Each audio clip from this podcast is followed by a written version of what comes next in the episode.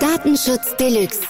Der Podcast rund um das Thema Datenschutz und IT mit Dr. Klaus Meffert und Frank Remin.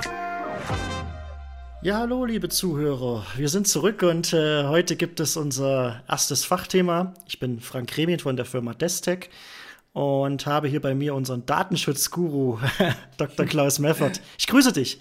Ja, Frank, vielen Dank für die freundlichen Worte und hallo an alle Zuhörer. Ähm, ich habe mir überlegt, dass wir die zukünftigen Folgen mit einem kleinen ähm, ja, Zitat starten, um ähm, in die Themen etwas, ja, ich sag mal, seicht einzutauchen, ne, bevor wir komplett loslegen. Hast du da Lust drauf, Klaus? Bist du bereit auf ein äh, technisches Zitat? Hast du Lust?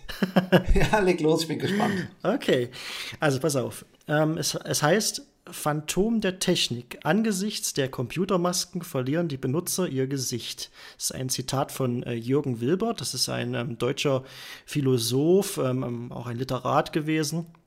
Und ähm, hier stellt sich aber für mich die Frage, sind wir wirklich so intransparent, wie das Zitat in dem Fall hier andeutet? Kann man eigentlich nicht schon wirklich sagen, dass wir äh, schon fast im Internet von einem gläsernen, gläsernen Mensch reden? Weil, und ähm, in der heutigen Folge ähm, wollen wir genau dieses Thema etwas besser beleuchten. Es geht heute nämlich um Cookies und Cookie-Meldungen, bei dem der Nutzer die Möglichkeit hat, äh, Privatsphäre-Einstellungen beim Besuchen einer Webseite ähm, selbst festzulegen, ja, oder eben auch nicht. Ähm, aber ich denke, wir fangen erstmal generell mit den Grundlagen an. Ähm, Klaus, kannst du uns vielleicht mal grob zusammenfassen, was, was ist denn denn eigentlich Cookies? Hat doch, ist doch bestimmt nichts zum Naschen, oder? Also vielleicht nochmal kurz zu dem Zitat. Ich vermute, das war unter anderem auch so gemeint, äh, wenn man in Social Media zum Beispiel unterwegs ist und ein Pseudonym benutzt, dass man dann vielleicht äh, in der Anonymität sozusagen sich sicher fühlt und manche nutzen diese Anonymität ja auch aus. Aber ansonsten hast du natürlich recht, ähm, wir sind mehr oder weniger gläsern geworden. Es liegt an den Technologien, die insbesondere Internetkonzerne heutzutage ähm, nutzen und uns über das gesamte Internet auf allen Endgeräten nachverfolgen. Also zur Frage, was sind Cookies? Oft wird ja immer behauptet, Cookies seien Textdateien. Das ist falsch, war noch nie richtig. Äh, man könnte es als groben Unfug bezeichnen im Endeffekt. Es geht auch an der Sache vorbei. Cookies sind nämlich in Wirklichkeit Datensätze und wenn man es etwas nutzerfreundlicher formulieren möchte oder verständlicher, dann würde man da einfach davon sprechen, dass Cookies dafür da sind, dass Informationen gespeichert werden. Und zwar werden diese Informationen auf dem Endgerät des Nutzers gespeichert. Und das Endgerät ist dann beispielsweise ein Computer, also Desktop-PC, ein Notebook, ein Tablet oder ein Smartphone. Und diese Cookies, die funktionieren so, ähm, ich besuche eine Webseite und äh, die nutzt selbst beispielsweise äh, ein Cookie, um äh, festzustellen, ob ein Administrator an der Webseite angemeldet ist. Das kennt man ja von WordPress zum Beispiel oder ein Redakteur. Äh, dieses Cookie wird dann zur Webseite abgespeichert und zwar auf dem Endgerät des Nutzers. Das Cookie existiert also nur im Computer des Nutzers. Es gibt nirgendwo anders dieses Cookie. Es gibt es auch nicht auf, der, auf dem Server der Webseite. Und äh, wird jetzt die Webseite von dem Nutzer am nächsten Tag zum Beispiel wieder aufgerufen, dann guckt der Browser äh, anhand der Vorgaben, die das Internet stellt, sozusagen, also des Internetprotokolls, möchte ich mal allgemein formulieren, ob zu der besuchten Webseite ein passendes Cookie auf dem Endgerät des Nutzers vorhanden ist. Und wenn das der Fall ist, dann wird dieses Cookie automatisch vom Browser äh, ausgelesen vom Endgerät des Nutzers und an die besuchte Webseite übertragen. Da kann sich der Nutzer nicht dagegen wehren, außer er stellt seinen Browser so ein, dass keine Cookies übertragen werden. Dann funktionieren aber die meisten Webseiten nicht. Und der Betreiber der Webseite kann sich dagegen auch nicht wehren, er will es ja auch gar nicht. Ähm, also er will sich nicht dagegen wehren, er möchte ja dieses Cookie haben, um herauszufinden, ob der Nutzer eine Sitzung hat. Und wenn ich jetzt zum Beispiel äh, Google Recapture einbinde auf meiner Webseite als Plugin, dann setzt dieses Tool wieder eigene Cookies von Google.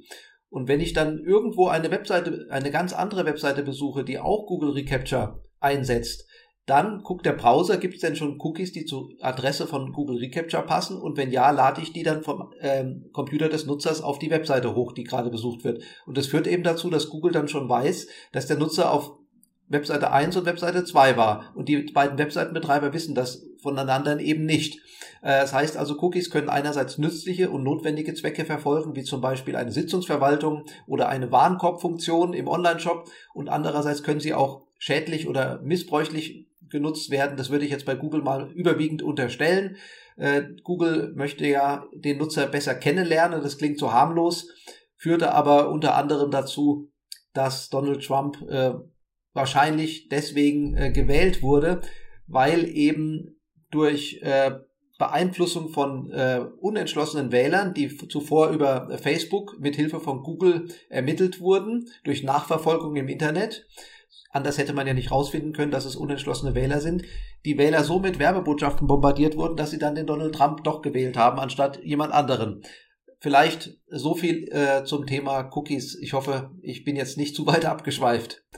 Nein, absolut nicht. Du hast da jetzt ganz klar erklärt, äh, was die machen, wie die funktionieren. Und ähm, du hast auch von Webseiteneinbindung gesprochen. Welche, welches Tooling gibt es dafür? Wie kann man ähm, ja, äh, Cookie-Tools einbinden oder welche Tools gibt es da? Ja, also du sprichst die äh, sogenannten äh, Cookie-Tools beziehungsweise Cookie-Dienste oder Consent-Management-Plattformen an. Das sind also Einwilligungsverwaltungslösungen, die sogenannten Cookie-Pop-ups eben, die man von jeder Webseite fast kennt. Man besucht eine Webseite und dann wird man ja äh, sozusagen genervt mit so einem Pop-up und dann steht da meistens drauf, alle Cookies akzeptieren oder nur notwendige Cookies akzeptieren.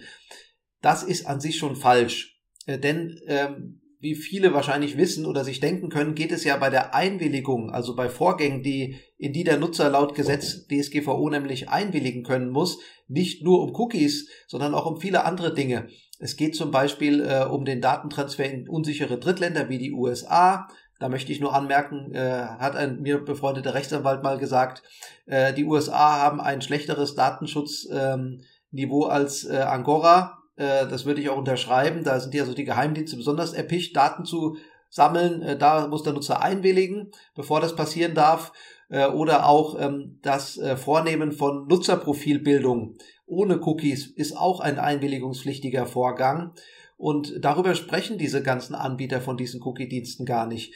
Äh, ich kann nur empfehlen, äh, Dienste, die diesen Begriff Cookie im Namen tragen, von vornherein auszuschließen aus einer Auswahl, die man vornehmen möchte und äh, auch alle anderen übrig gebliebenen Dienste von diesen bekannteren Anbietern, ich möchte sie jetzt nicht nennen, sind so sechs, sieben verschiedene Anbieter, die da auf dem Markt äh, prominent sind, die sind nach meiner praktischen Untersuchung ungeeignet, um Webseiten datenschutzkonform zu gestalten. Mhm, okay.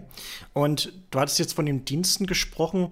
Welche Dienste sind denn jetzt generell Einwilligung, also einwilligungspflichtig? Also äh, das kann man so pauschal natürlich nicht sagen. Es kommt auf die Zwecke an, für die diese Dienste verwendet werden und auch äh, auf die Art der Datenverarbeitung. Also Google Analytics zum Beispiel hat den Zweck, den Nutzer nachzuverfolgen. Äh, Google macht das dann sogar, weil so viele Webseitenbetreiber äh, Google Analytics nutzen, ähm, weltweit. Äh, es, bei Recapture, das ich eben nannte, geht es darum, äh, Formulare beispielsweise abzusichern gegen Spam. Bei Google Maps, bei dem Google Maps Plugin geht es zum Beispiel darum, einen Standort anzuzeigen auf einer interaktiven Karte. Das klingt alles so harmlos, aber leider ist es so, dass Google eben diese Dienste nicht wirklich kostenfrei anbietet, sondern mindestens entgeltlich. Und Entgelt bedeutet in dem Fall, dass man mit den Daten bezahlt, nicht man, äh, also nicht der Betreiber der Webseite, sondern der Nutzer, der die Webseite besucht. Das ist ja das Schlimme. Wir liefern sozusagen an Google und andere Internetkonzerne frei Haus unsere Daten und ähm, die Internetkonzerne verdienen sich damit dumm und dusselig. Und in Europa äh, haben wir, bleibt ein Armutszeugnis übrig, was die äh, digitale Souveränität angeht. Man hat es ja auch bei der Corona-Warn-App gemerkt, die von die nicht wirklich besonders gut war. Äh, die Telekom ist da anscheinend nicht besonders geübt drin gewesen, zusammen mit der SAP solche digitalen Lösungen herzustellen, weil sie es nicht gewohnt sind, das äh, tun zu sollen, äh, weil wir ja alle äh, so gerne Google-Dienste nutzen an, anscheinend, dass es in Deutschland verlernt wurde, wie man digitale Lösungen baut. Äh, also zurückzukommen, es gibt verschiedenste Dienste, da muss man sich genau anschauen, also Dienste im Sinne von Tools oder Plugins für Webseiten, äh, was deren Zwecke sind, äh, ob sie Cookies nutzen oder nicht und ob diese Cookies äh, technisch notwendig sind oder nicht, ob die Datenerhebung in einer Art und Weise stattfindet, die nach dem berechtigten Interesse zu werten wäre. Also das heißt so, dass man sagen kann, ja, da passiert was mit den Daten, aber das ist ein gutes, gute Recht des Webseitenbetreibers, damit er überhaupt weiß beispielsweise, wie viel Besucher seine Webseite hatte. Oder geht der Webseitenbetreiber weiter und äh, führt weitergehende Analysen durch. Und da spielt es auch weniger eine Rolle, dass äh, Google diese Analysen dann durchführt in der Verantwortlichkeit des Webseitenbetreibers beispielsweise. denn Google, wenn man Google Maps einbindet als Plugin, erhebt für gewöhnlich sehr viele andere Daten. Auch bei YouTube als Video-Plugin zum Beispiel gibt es eine Einbindemöglichkeit, die Standardmöglichkeit, ähm, in der nämlich YouTube auch noch einen Werbetracker nachlädt. Früher hieß er DoubleClick, jetzt mittlerweile Google Ads. Das ist natürlich offensichtlich nicht notwendig, äh, um ein Video anzuzeigen. Man kann das YouTube-Video nämlich auch so einbinden, dass dieses Double-Click nicht nachgeladen wird. Angeblich dann ohne Cookies und trotzdem setzt YouTube ein Cookie, was natürlich vollkommener Unsinn ist. Wenn ich ein Video angucken möchte, muss ich keinen Cookie setzen. Das kann ich als Informatiker jetzt hier behaupten. Äh, Wer es nicht glaubt, der äh, soll gerne mal ein Gerichtsverfahren führen und da gehe ich dann gerne als Sachverständiger hin und erstelle ein Gutachten, für das ich dann persönlich haften werde. Ja, also es kommt, wie gesagt, bei den Diensten genau drauf an, äh, was diese Dienste äh, mit den Daten tun. Hm. Ähm, wie du hast jetzt so gerade mit diesen rechtlichen Konsequenzen mal so angesprochen oder so angekratzt. Ähm, es ist ja, du weißt ja so, dass seit einigen Jahren, seitdem diese Abmahnwelle durch das Internet gerollt ist. Davon hat ja jeder gehört und äh, viele Unternehmen hatten den Aufschrau, um Gottes Willen, Datenschutzbestimmungen äh, müssen jetzt umgesetzt werden. Und wie du auch vorhin schon gesagt hast, so ein profaner profaner Weg, das Ganze erstmal umzusetzen, waren diese Cookie-Meldungen einzubinden, die aber eher leblos ähm, eingebunden werden über ein Plugin, was ja beim Weiten jetzt nicht ausreicht. Es muss ja auch noch, äh, sage ich mal, auf die jeweilige Webpräsenz angepasst werden oder eben auch nicht. Ähm, aber um generell nochmal auf, auf diese ganzen rechtlichen Geschichten zurückzukommen, ähm, kannst du uns mal kurz erklären, welche Gefahren bei einem Datenschutzverstoß überhaupt auf ein Unternehmen oder auf einen Webseitenbetreiber lauern? Ja, also zunächst ein Datenschutzverstoß, äh, der kann vielfältig sein. Äh, du hattest ja schon angesprochen, also diese Cookie-Tools, die man da so einbindet, die werden oft so eingebunden, wie der Standard äh, ist. Also der Hersteller liefert das Cookie-Tool aus und man bindet es einfach so ein und hofft auf ein Wunder. Dieses Wunder wird nicht eintreten. Wir haben, glaube ich, äh, sieben Weltwunder und das achte ist nicht das Cookie-Tool. Habe ich jedenfalls noch nicht gehört. Wir haben auch neu, ja. Ja, diese Pflichtangaben, die da äh, zu lesen sind auf den Cookie-Tools, die könnte man überwiegend als groben Unfug bezeichnen. Wer sich die mal durchlesen möchte, wird feststellen, was ich meine ähm, da kann natürlich eine Gefahr von ausgehen als Rechtsverstoß, dass man gegen Artikel 13 DSGVO die Pflichtinformationen verstoßen hat.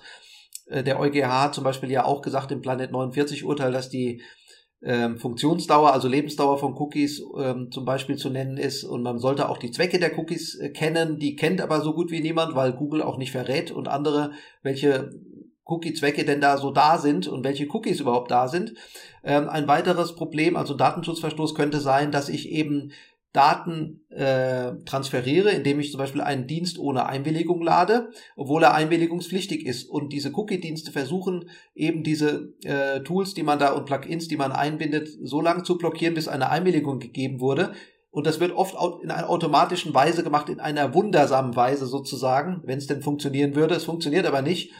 Denn diese Einbindeart des Cookie-Tools ist so, dass es möglichst als erstes geladen wird auf der Webseite und erst wenn dieses Skript von dem Cookie-Tool fertig geladen wurde, kann es überhaupt andere Dienste blockieren bis zu einer Einwilligung.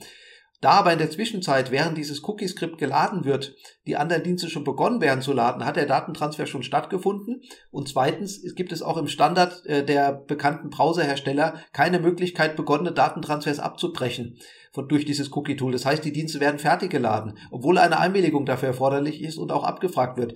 Und die Konsequenzen, also ich könnte jetzt noch einige mehrere, mehrere weitere rechtliche Mängel mit Cookie-Diensten benennen, aber daran sieht man schon, es ist keine gute Idee, ein Cookie-Tool einzusetzen. Und wenn man es unbedingt tun muss, dann sollte man es nur einsetzen, wenn man weiß, wie es funktioniert. Ähm, die Gefahren sind insbesondere, jede Person, jede Privatperson kann sich anonym oder auch nicht anonym, wie es möchte, wie derjenige möchte, bei einer Datenschutzaufsichtsbehörde in Deutschland beschweren gegenüber einem deutschen Verantwortlichen wenn ihm äh, Datenschutzverstöße auf einer Webseite begegnet sind. Die Datenschutzbehörde kann dann ähm, entscheiden, ähm, ob und wie sie gegen diesen Verstoß vorgeht. Oft passiert nichts, aber immerhin ist sozusagen die Mühe, die jemand hat, äh, um ein solches Problem zu melden, sehr gering. Und man kann, wie gesagt, ja auch anonym vorgehen. Es kann also sehr häufig vorkommen. Das Risiko ist also schon da. Eine weitere Möglichkeit ist eine, sagen wir mal, etwas unangenehme Mail an den Verantwortlichen zu schreiben. Man regt sich darin auf über Datenschutzverstöße und dann muss der Verantwortliche entscheiden, nehme ich das ernst oder nicht, was da drin steht in der Mail. Manchmal wird ja auch was angedroht und dann ist es so, dass man zumindest mal Arbeit und Stress hat. Also ich glaube nicht, dass jeder, dass die verantwortlichen Webseitenbetreiber äh, einfach solche Mails ignorieren. Man hat mindestens ein paar Minuten oder Stunden damit Arbeit Und äh, selbst wenn man es dann ignoriert, äh, war es ärgerlich. Als weitere Möglichkeit kann man natürlich auch als Privatperson eine Abmahnung erlassen, Paragraph 1004 BGB. Ähm, die Abmahnung, die ist äh, strafbewehrt und enthält eine Unterlassungserklärung und äh, wenn diese unterzeichnet wird, dann äh, muss der Webseitenbetreiber eine Vertragsstrafe bezahlen, wenn er sich dann nachträglich nicht dran hält an die Unterlassungserklärung. Und die bewegt sich so typischerweise äh, ab 3000 Euro äh, ungefähr aufwärts je nachdem, äh, um was es da geht, ob es nur um Google Analytics oder auch um YouTube-Videos und noch drei andere Tracker geht ähm, und als nächstes, wenn die Ab äh, Abmahnung nicht abgegeben werden will oder die Unterlassungserklärung nicht adäquat abgegeben werden möchte, äh, dann kann man eine Klage führen äh, gegen, als Privatperson gegen ein Unternehmen. Und wenn ich ähm, ein Wettbewerber bin, also selbst ein Unternehmen, dann kann ich auch gegen einen anderen Wettbewerber vorgehen, der Datenschutzverstöße hat, ebenfalls mit einer Abmahnung. Es gibt also zahlreiche Möglichkeiten, äh, wie man rechtliche Probleme kriegen kann. Was vielleicht auch noch eine Konsequenz ist, nach Artikel 15 DSGVO steht auch jeder betroffenen Person zu, eine Auskunft, also ein Auskunftsgesuch zu stellen an einen Webseitenbetreiber und dieses muss innerhalb von einem Monat beantwortet werden. Außer es gibt ganz wichtige Gründe, warum das in dem einen Monat nicht klappt. Da müsste man aber schon im Urlaub gewesen sein oder 50 Anfragen bekommen haben dieser Art, damit man sagen kann, ich konnte es nicht in einem Monat beantworten. Äh, und da muss man dann die Auskünfte beantworten. Was ist mit den Daten passiert, die ähm, auf der Webseite äh, äh, verarbeitet wurden, die jemand besucht hat? Mhm. Also man, wir könnten sagen, dass wir zu dem rechtlichen Thema locker nochmal eine komplette Folge füllen könnten, weil es wirklich sehr umfangreich ist. Ähm, wenn ihr da Interesse dran habt, lasst uns gerne einen Kommentar da. Ähm, da können wir auch nochmal genauer auf das Thema eingehen. Ich hatte es ja auch schon im, in der ersten Folge erwähnt, dass wir da auch gerne mal äh, noch einen Gast einladen können, einen Anwalt für IT-Recht und das Ganze wirklich nochmal ein bisschen detaillierter ähm, ausgestalten können. Aber heute ist das Thema ja Cookies und die Cookie-Einwillung, die, ähm, das Cookie-Pop-up. Und ähm, du hattest Du hattest in der ersten Folge ähm, noch einen Begriff in den Mund genommen, ähm, PIMS oder PIMS. Ne? Soweit ich das gelesen hatte, ähm, äh, handelt es sich dabei um eine zentrale ähm, Einwilligungsverwaltung. Kannst du mir kurz oder uns, uns kurz erklären, was denn genau dieses ähm, PIMS ist und ähm, ja, einfach mal dazu eine kurze Stellungnahme vielleicht noch. Ja, gerne. Also das ist der Paragraph 26 TTDSG. Das TTDSG ist ja das neue deutsche Datenschutzgesetz, das seit dem 1.12.2021 gilt, das die E-Privacy-Richtlinie umsetzt für Deutschland, also in nationales Recht äh, münzt sozusagen. Und da steht drin in diesem Paragraph 26, dass der Gesetzgeber innerhalb von zwei Jahren eine Verordnung erlassen wird, mit der geregelt wird, wie eine zentrale Einwilligungsverwaltung gestaltet werden kann. Und die Idee ist, dass äh, du und ich und wir alle hier sozusagen an einer zentralen Stelle einmal entscheiden dürfen, äh, welche Datenverarbeitung wir gut finden und welche nicht. Äh, zum Beispiel bin ich damit einverstanden, dass Google Maps zum Zweck einer Standortanzeige äh, eingebunden wird auf eine Webseite und wenn ich dann später eine Webseite besuche, dann soll die Webseite die Zentrale abfragen und gucken, was mein Wunsch war oder ist äh, bezüglich der Datenverarbeitung, wo ich also Einwilligungen erteilt habe und wo nicht und dann soll idealerweise kein Cookie-Pop-up auf der Webseite erscheinen. Soweit die Theorie, Klingt ja alles sehr gut. Weniger Cookie-Pop-Ups, da freuen wir uns alle, auch der Webseitenbetreiber, falls denn eine Einwilligung erteilt wurde. Das Problem ist, dass das ganze Konstrukt in der Praxis nicht funktionieren kann. Es ist eine Idee und Ausgeburt von Lobbyisten, sage ich. Kann man auch öffentlich ähm, nachvollziehen, wer das da ist. Und ähm, es funktioniert leider so nicht. Es ist erstens europarechtswidrig. Ähm, ich glaube, Erwägungsgrund 32 ist einer der sagt, dass man nicht einfach so eine Pauschaleinwilligung für jeden beliebigen Zweck einholen kann. Denn wenn ich äh, Google Maps zum Beispiel auf einer Webseite einbette oder Google Analytics, dann passiert es ja oft zu unterschiedlichen Zwecken. Also bei Maps alleine könnte man es zur Anzeige eines Standorts verwenden, man könnte es auch zur ähm, Darstellung einer Route verwenden oder für einen ganz anderen Grund, den ich vielleicht jetzt nicht kenne. Und bei Google Analytics ist es noch extremer. Da kann ich zum Beispiel eine reine äh, Besucherzählung betreiben, da kann ich eine Conversion Tracking betreiben, da kann ich äh, mit Google Optimize A-B Split-Tests machen und so weiter. Und es ist einfach laut dieser, diesem Erwägungsgrund in der DSGVO nicht erlaubt, eine Pauschaleinwilligung ähm, einzuholen. Und die Zentrale kann ja gar nicht wissen, welche Zwecke denn eine Webseite, die man irgendwann mal besuchen wird, die noch keiner kennt vorher, äh, verfolgt mit diesem und jenen Plugin. Und weiterhin ist es auch so, dass man gar nicht weiß, was man denn für Google Analytics oder Google Maps überhaupt erklären soll. Ich glaube, jeder kennt mindestens 20 verschiedene Varianten von Datenschutztexten oder kann sie leicht ermitteln, wenn er sich einfach ein paar Webseiten aufruft, äh, zu Google Analytics als Beispiel. Jeder schreibt einfach was anderes. Ist ja auch klar, soll ja jeder mit seinen eigenen Worten schreiben. Manche verwenden Datenschutzgeneratoren, nur da gibt's auch ganz viele davon. Da fragt man sich doch, wie kommt jetzt ein einzelner zentraler Text zustande? Wer erstellt den denn? Und vor allem, wer ist dafür verantwortlich? Verantwortlich können ja nicht die Webseitenbetreiber sein, die 100.000 oder 10 Millionen in Deutschland, denn die dürfen ja diesen Text gar nicht schreiben. Sonst wären es ja 10 Millionen Texte, die da in der Zentrale abgefragt werden würden, was Unsinn ist. Äh, also muss es ja der Betreiber dieser Zentrale sein. Und ob der dafür verantwortlich sein möchte, das wage ich mal zu bezweifeln. ja. Gut, ähm, wir hatten jetzt oder haben jetzt schon wieder unsere 20 Minuten überschritten, aber wir wollen ja versuchen, die ähm, Podcast-Folgen für euch so kompakt wie möglich zu halten. Und ähm, dementsprechend würde ich das Ganze jetzt schon so langsam Richtung Close ähm, setzen. Ich wollte mal so einen kleinen Ausblick vielleicht auf die nächste Folge oder als Idee mitgeben. Äh, Klaus, ich weiß nicht, ob du schon von dem, ähm, äh, ja, ich sage jetzt mal unseren neuen achten Weltwunder, wir hatten es ja mit den Weltwunder vorhin gehabt, ne? Würde ich fast als gut Google bezeichnen, die allmächtige Suchmaschine, die alles weiß äh, und dann doch irgendwie nichts. ähm, Google ähm, also der Konzern hat äh, jetzt Ende Januar ähm, Topics vorgestellt. Ich gehe da mal davon aus, dass das auch bei dir ein Begriff ist. Also ja. äh, im Prinzip der Chrome-Browser, der, der hauseigene Google-Browser soll automatisch erfassen, ähm, welche Websites ein Nutzer besucht und ihm bestimmte Interessen zuordnen klingt jetzt erstmal nicht ganz so neu. Wir wissen ja alle, dass das ähm, schon irgendwo im Hintergrund leider läuft. Ähm, ich denke, das wäre mal ein spannendes Thema, was wir vielleicht mal für die nächste Folge ähm, in Betracht ziehen, falls euch das interessiert. Wie immer würden wir uns freuen, wenn ihr uns einen Kommentar hinterlasst mit, mit Fragen, mit Anregungen, äh, gerne auch mit Ideen für zukünftige Podcast-Folgen. Da würden wir uns wirklich mega drüber freuen und ähm, ja, abonniert uns auf Spotify. Und ähm, ja, Klaus, hast du noch irgendwas?